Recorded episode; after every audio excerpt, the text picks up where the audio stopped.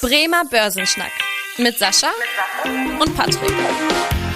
Ja, moin und herzlich willkommen zurück zu einer neuen Podcast-Folge. Mein Name ist Patrick Pech. Dieses Mal quatsche ich hier allein, da Sascha im Urlaub ist. Ab nächster Woche gibt es dann wieder von uns beiden jede Woche ein spannendes Börsenupdate. Ja, und da wir nun eine kurze Podcast-Pause eingelegt haben, möchte ich euch heute einfach mal einen Überblick geben, was in den letzten Wochen so passiert ist, beziehungsweise vielmehr, was die aktuellen wichtigen Themen an der Börse sind. Und unsere Zahl der Woche dazu lautet 31,4 Billionen US-Dollar. Und die Auflösung erfahrt ihr wie immer in der heutigen Podcast-Folge. Unser Thema der Woche. Und zwar gebe ich euch heute ein Börsenupdate mit folgenden Themen. Erstens wollen wir mal auf die aktuelle Lage der deutschen Wirtschaft schauen. Zweitens gebe ich euch heute mal einen Überblick über den aktuellen Währungskurs des Euros im Vergleich zum US-Dollar. Das ist ja eigentlich immer so die wichtigste Benchmark, den man äh, irgendwie hat. Und da gab es in letzter Zeit ordentlich Bewegung, deswegen schauen wir da auch mal gemeinsam drauf. Und drittens gucken wir natürlich auf die US-Schuldenobergrenze, was ja derzeit sowohl in den Medien als auch an der Börse einfach extrem präsent ist.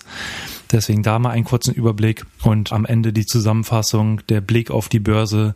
Was macht eigentlich aktuell der Aktienmarkt? Was macht der Rentenmarkt? Dann lass uns einfach gerne einsteigen mit der Wirtschaft in Deutschland. Zusammengefasst kann man wirklich sagen, dass es hier aktuell wirklich eine schwierige Gemengelage ist für die Unternehmen. Das zeigt auch jetzt eine neue Umfrage der DIHK. Da sind einfach auch zu sehen, dass ja wir insgesamt hohe Energiepreise ja weiterhin haben, ähm, wobei die ja ein bisschen zurückgegangen ist. Das kann man zum Beispiel auch sehen, wenn man sich mal den Gaspreis anschaut. Der liegt mittlerweile ja wieder auch unter 30 Euro je Megawattstunde. Also ist wieder deutlich zurückgegangen im Vergleich zu Beginn der, des Krieges. Aber natürlich sind auch weiterhin die wirtschaftlichen Folgen des Krieges in der Ukraine sichtbar. Wir haben auch die hohen Zinsen, einfach aufgrund der höheren Leitzinsen der Zentralbanken und natürlich auch die höheren Arbeitskosten. Und gerade das letzte Thema, die Arbeitskosten, da kann man auch jetzt in der Umfrage sehen, dass das eigentlich als größtes Risiko mittlerweile von den Unternehmen in Deutschland hier gesehen wird. Gar nicht mehr unbedingt die Energiepreise, sondern eben die Arbeitskosten, weil da natürlich die, die Lohnforderungen jetzt kommen. Das ist ja immer so ein Zweitrundeneffekt, den es da gibt, dass erst die Inflation anzieht und dann auch die Lohnforderungen nach und nach ähm, höher ausfallen aufgrund der Inflation. Und natürlich gibt es auch den Fachkräftemangel hier in Deutschland. Das heißt, äh, das ist sogar so, dass mehr als jedes zweite Unternehmen das mittlerweile als Geschäftsrisiko ansieht hier in Deutschland, die ähm, Arbeitskosten. Insbesondere sind da natürlich Branchen betroffen wie Gastronomie, Taxigewerbe, Sicherheitsbereich, wo eben auch ja, viel händische Arbeit, sage ich mal, noch drinsteckt. Was wir auch sehen, wenn wir uns mal den ZEW-Index anschauen, das ist eben immer eine Umfrage jetzt nicht auf Unternehmenssicht, da werden also nicht Unternehmen befragt, wie sie die aktuelle Lage sehen, sondern Finanzexperten. Und da sehen wir auch, dass die Konjunktur Erwartungen hier deutlich gesunken sind. Ähm, jetzt wieder sogar im negativen Bereich. Um 14,8 Punkte ging es hier jetzt nach unten in diesem Monat. Mittlerweile liegen wir da bei minus 10 Punkten und im negativen Bereich ist es eigentlich eher selten. Das ist jetzt auch 2023 das erste Mal passiert. Das heißt, da sieht man wirklich, dass die Finanzexperten skeptisch jetzt auf die Konjunkturentwicklung der nächsten Monate schauen. Da sieht man, dass ja, Deutschland hier wirtschaftlich in der, äh, der Zeit nicht gut dasteht. Auch der Internationale Währungsfonds rechnet beispielsweise auch mit einer Stagnation der deutschen Wirtschaft jetzt in 2023, also kein großes Wirtschaftswachstum. Und auch in den nächsten Jahren 2024 bis 2026 wird nur mit einem leichten Wachstum gerechnet, ein bis zwei Prozentpunkte, was eigentlich ja auch nicht viel ist. Das heißt, zusammenfassend kann man sagen, schwierige Lage der deutschen Wirtschaft. Das zeigt zum Beispiel auch, ja, wenn man mal eine andere Branche anschaut, fällt mir gerade ein der Wohnungsbau. Da sieht man ja auch einen deutlichen Einbruch der Auftragseingänge für die Wohnungsbaufirmen, was ja auch die Folge natürlich ist der gestiegenen Finanzierungskosten einfach für die privaten Haushalte, dass sich heute nur noch wenige Leute überhaupt das Bauen leisten können. Höhere Preise, höhere Finanzierungskosten, weniger Handwerker, das kommt da eben alles zusammen. Was hier aber ganz paradox ist, dass man das bei den Wohnungsbaufirmen, bei den Aktienkursen noch nicht sieht. Also die Aktienkurse dieser Wohnungsbaufirmen, die haben sich in letzter Zeit eigentlich ganz gut sogar entwickelt. Da sieht man eben, noch nicht direkt die Auswirkungen der aktuellen Auftragseingänge, weil eben dort auch der Umsatz zum Teil sogar gesteigert werden konnte, weil aktuell die Auftragslage eben noch gut ist, aber auf Sicht der nächsten Monate ist man da eben eher skeptisch, was das angeht. Genau, dann zum nächsten Thema, den US-Dollar und den Euro. Hier wollen wir einfach mal schauen, wie hat es sich da entwickelt. Da kommt man wirklich sehen, dass jetzt es in den letzten Tagen, Wochen eine Hoffnung gab, dass sich in den USA dieses Thema Schuldenobergrenze äh, löst und dass der US-Dollar da im Vergleich zum Euro aufwerten konnte. Der aktuelle Stand ist da 1,08 US-Dollar je Euro. Vorher lagen wir da eben bei ja, 1,1, 1,12 so um den Dreh. Also da ging es jetzt wieder bergauf mit dem US-Dollar. Man muss das ja mal ein bisschen umgekehrt sehen bei diesem Währungskurs, je nachdem, welche Notierung man da angibt. Ja, in den letzten Monaten kommt man dann auch wirklich sehen, dass der Euro deutlich zulegen konnte. Vor ein paar Monaten war der US-Dollar ja wirklich noch sehr, sehr stark. Im September 2022 war es ja sogar so, dass der Wechselkurs hier bei ja 0,96 US-Dollar je Euro lag, also unter der Parität. Das heißt, der US-Dollar war mehr wert als der Euro. Heute haben wir das ja wieder äh, anders, dass der Euro deutlich mehr wert ist. Deutlich nicht, aber eben bei 1,08 US-Dollar je Euro. Und woran liegt das eigentlich, dass jetzt der Euro in letzter Zeit so stark zulegen konnte? Ähm, außer jetzt, wie gesagt, eben in den letzten Wochen wo es dann von 1,12 zu 1,108 abwertete. Ähm, aber es lag eben daran, in den letzten Monaten konnte der Euro zulegen, weil jetzt diese Zinsdifferenz auch zurückging. Wir haben ja in den USA den Fall gehabt, dass die Fed sehr früh angefangen hat, wieder die Zinsen zu erhöhen, aufgrund der Gemengelage. Die EZB aber erst äh, so ein bisschen zeitversetzt auch mit Zinserhöhungen gestartet ist. Und das hat dazu geführt, dass es zwischenzeitlich eine hohe Zinsdifferenz gab und ganz viele Gelder quasi in die USA gewandert sind, weil es da eben der hohe Zinsen gab. Man sagt auch immer so aus der Volkswirtschaftslehre heraus, dass in Währungsräumen, wo es hohe Zinsen gibt, dass es da eben auch die Kapitalströme hinfließen und dass deswegen die Währung aufwertet.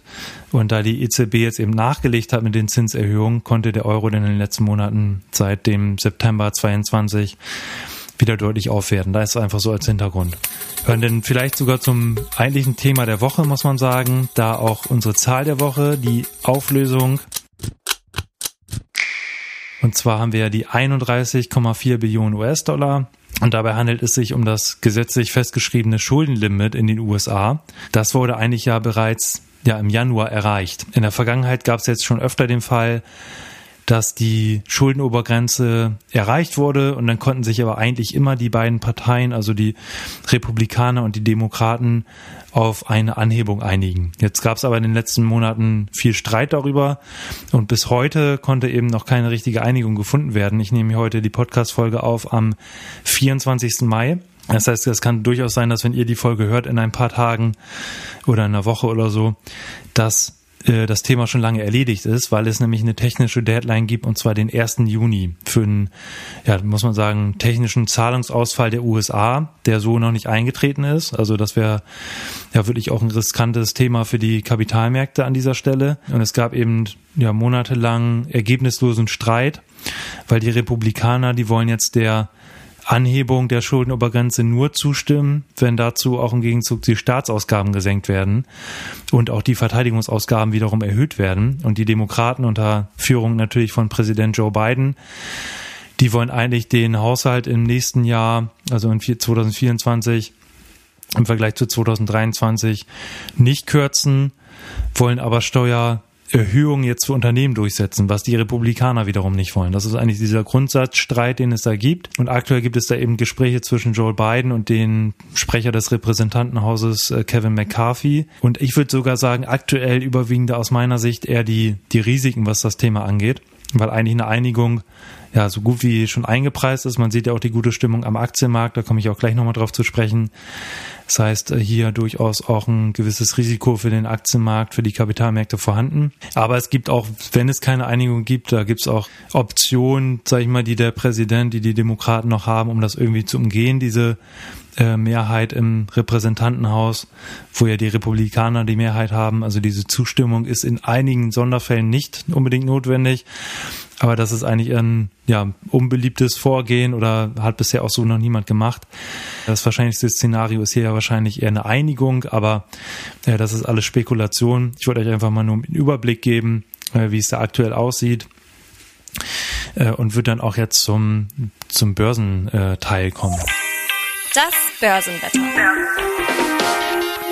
Ja, kommen wir zur Börsenlage. Wenn man sich die Börse anschaut, dann sieht man eigentlich ja wenig von diesen schlechten Themen, in Anführungsstrichen, von der schwachen Wirtschaftslage in Deutschland, die ich, von der ich berichtet habe und auch von dem Problem mit der US-Schuldenobergrenze. Einfach, wenn man sich den Aktienmarkt mal anschaut, der DAX erreichte zuletzt sogar neues Allzeithoch mit über 16.300 Punkten. Also so hoch stand er noch nie in der Geschichte. Anders hingegen am Rentenmarkt.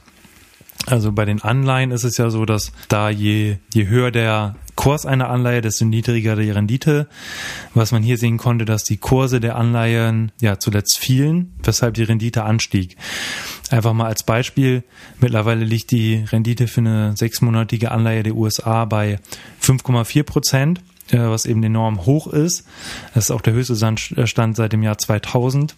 Also wirklich, äh, ja, muss man sagen, enorm hoher hoher Kurs, was eben daran liegt, äh, da sieht man am Rentenmarkt eben schon die Auswirkungen dieser Debatte um die Schuldenobergrenze, weil es ja durchaus auch das Risiko sein kann, dass die USA für ein äh, gewisse Zeit lang die Verbindlichkeiten nicht zahlen, wenn es da keine Einigung gibt. Wie gesagt, aber ein eher unwahrscheinliches Szenario derzeit. Und ähm, wenn man sich den, die deutschen Renditen mal anschaut, da ging es auch bergauf für deutsche Bundesanleihen, zehn Jahre Laufzeit erhält man aktuell eine Jahresrendite von 2,5 Prozent. Das lag zuletzt noch bei 2,2 Prozent. Das heißt, auch hier ging es bergauf. Und dann auch einfach nochmal ein anderer Blick auf die Börse, dass man auch sieht, was für Auswirkungen äh, eigentlich das tägliche Geschehen auf die Börsenkurse haben. Einfach mal für Fußballfans hier der Überblick, die BVB-Aktie, wir haben es alle mitbekommen, am Wochenende hat äh, Bayern verloren, äh, Dortmund gewonnen sodass Dortmund jetzt auf Platz eins ist und die Möglichkeit hat, am kommenden Wochenende jetzt Meister zu werden. Und das kann man auch bei der BVB-Aktie sehen. Die ging deutlich nach oben. Also da ging es 11 Prozent bergauf. Am Freitag stand die Aktie vor dem Wochenende, vor dem Fußballwochenende noch bei 4,50 Euro je Aktie. Jetzt äh, am Montag ist sie dann sprungartig gestiegen auf 5 Euro. Mittlerweile liegt sie so bei 5,50 Euro je Aktie. Also Euphorie nicht nur bei den Fans, sondern auch äh, am Kapitalmarkt. Warum ist das eigentlich so? Das ist ja eine gute Frage. Das sind eigentlich mehrere Punkte, die da mit reinspielen. Einerseits natürlich, dass wenn Dortmund jetzt Meister werden sollte, das damit auch zusammenhängt, dass Dortmund bessere Sponsoring, bessere Werbedeals machen könnte, was natürlich wieder Auswirkungen auf die auf das Geschäft hat und damit auch auf die Aktionäre, die ja an der Firma äh, beteiligt sind und auch an den Gewinnen. Andererseits noch auch das Thema höhere Popularität, höhere Merch-Verkäufe, ähm, höhere Preisgelder und auch ein besserer Losplatz für die Champions League. Also mehrere Vorteile, die Dortmund hat äh, aufgrund dieser Situation, was man eben auch an der Aktie sehen konnte. Dann auch vielleicht mal ein Blick in einen anderen, äh, ganz anderen Raum. Wir haben die USA schon angesprochen. Wir haben Deutschland äh, angesprochen. Jetzt mal der Blick nach Japan. Auch da ist eine sehr, sehr gute Stimmung am Aktienmarkt. Da konnte jetzt der Nikkei 225, äh, das ist eben die größten Unternehmen Japan zusammengefasst, eigentlich den höchsten Stand seit 1990 erreichen. Und ähm, falls ihr unsere Japan-Folge noch nicht gehört habt, da erklären wir auch, warum es eigentlich 1990 da den großen Crash gab am Aktienmarkt und was dann in den Folgejahren so passiert ist. Und mittlerweile steht der japanische Aktienmarkt eben sehr gut da. Äh, und man sieht auch, dass die japanische Wirtschaft sich gut entwickelt hat in letzter Zeit. Ähm, jetzt im ersten Quartal gab es ein Wachstum von 1,6 Prozent und das ist eigentlich auch deutlich höher als erwartet. Das heißt, da auch positive Nachrichten. Und ja, wir hatten ja auch äh, in den vergangenen Wochen öfter mal über die Quartalsberichte hier Infos gegeben und ein paar Unternehmen rausgesucht. Die sind jetzt weitestgehend abgeschlossen, die Berichte für das erste Quartal, also für die Monate Januar bis März. Zusammenfassend kann man hier sagen, gab es im Durchschnitt jetzt eigentlich einen deutlichen Umsatzanstieg und auch Gewinnanstieg der ähm, Unternehmen. Vor allem der Gewinn stieg halt deutlich höher als erwartet und auch deutlich höher als der Umsatz. Also der Umsatz, ähm, da hat man im Durchschnitt eigentlich so einen ja, ähm, Anstieg von 5% gehabt, beim Gewinn von 20%. Da sieht man eben auch, dass die Unternehmen es ja schaffen, trotz nicht so starken Umsatzanstieg, den Gewinn zu erhöhen durch Kostensenkung zum Teil. Also das hat natürlich auch dazu beigetragen, dass jetzt die Aktienkurse so gut dastehen, gerade beispielsweise auch beim DAX. Wenn man mal so ein bisschen die Branchen anschaut, dann sieht man eben, dass gerade im Finanzsektor und im Technologiesektor die besten Quartalzahlen vorgelegt wurden. Also da läuft es aktuell sehr gut. Im Finanzsektor auch nicht verwunderlich, weil da eben auch die steigenden Zinsen dazu führen, dass die Banken äh, wieder mehr Gewinne äh, erwirtschaften durch eine höhere Marge.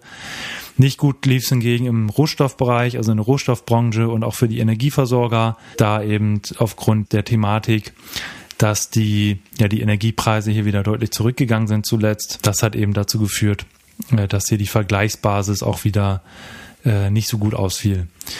Genau, und ansonsten hat jetzt noch Siemens äh, als eine der letzten äh, Unternehmen aus dem DAX jetzt die Quartalzahlen vorgelegt. Auch da gab es einen positiven äh, Anstieg des Umsatzes um 14 Prozent. Der Gewinn ist sogar deutlich angestiegen. Siemens hat ja, man denkt immer, ja irgendwie eine äh, alte Firma in Anführungsstrichen, aber hat auch viele neue Stammbeine rund um das Thema Digitalisierung, also Industriedigitalisierung, intelligente Infrastruktur, auch das Zuggeschäft äh, im Bereich Mobility läuft sehr, sehr gut. Da gab es jeweils auch Anstieg des Umsatzes um mehr als 20 Prozent in diesen drei Geschäftsbereichen. Nicht so gut hingegen lief es bei Siemens äh, Healthineers, da gab es einen Rückgang, aber insgesamt legte die Aktie jetzt deutlich zu äh, aufgrund ähm, der guten Quartalszahlen um drei Prozent. Das heißt, da auch nochmal der Überblick über die Quartalsberichte. Genau, und an dieser Stelle dann auch nochmal der Hinweis, wenn ihr weitere Themenwünsche habt, schreibt uns gerne eine E-Mail an podcast.sparkasse-bremen.de. Und wenn euch die Folge gefallen hat, freuen wir uns sehr, wenn ihr den Podcast folgt und auch wenn ihr eine Bewertung da lasst. Äh, und ich bedanke mich fürs Zuhören und freue mich, wenn ihr in der nächsten Woche wieder einschaltet. Bis dahin, tschüss. Vielen Dank fürs Interesse. Das war der Bremer Börsenschnack, ein Podcast mit Sascha und Patrick. Noch ein kurzer Hinweis und an dieser Stelle liebe Grüße aus der Rechtsabteilung. Die gesprochenen Inhalte bilden die persönliche Meinung der handelnden Person, also in den meisten Fällen von Sascha und mir wieder. Sie stellen also keine Handlungsempfehlung zum Erwerb oder zur Veräußerung der genannten Wertpapiere oder anderer Finanzinstrumente der genannten Emittenten dar. Bei Fragen wende dich gerne an deinen Berater.